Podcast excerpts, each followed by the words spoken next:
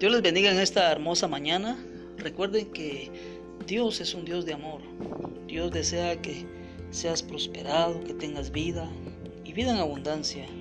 Pero es necesario someternos bajo su poderosa mano. Es necesario orar.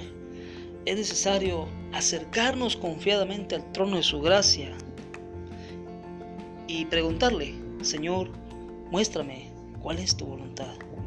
Dios les bendiga. Les saludó el evangelista Roberto Ruiz.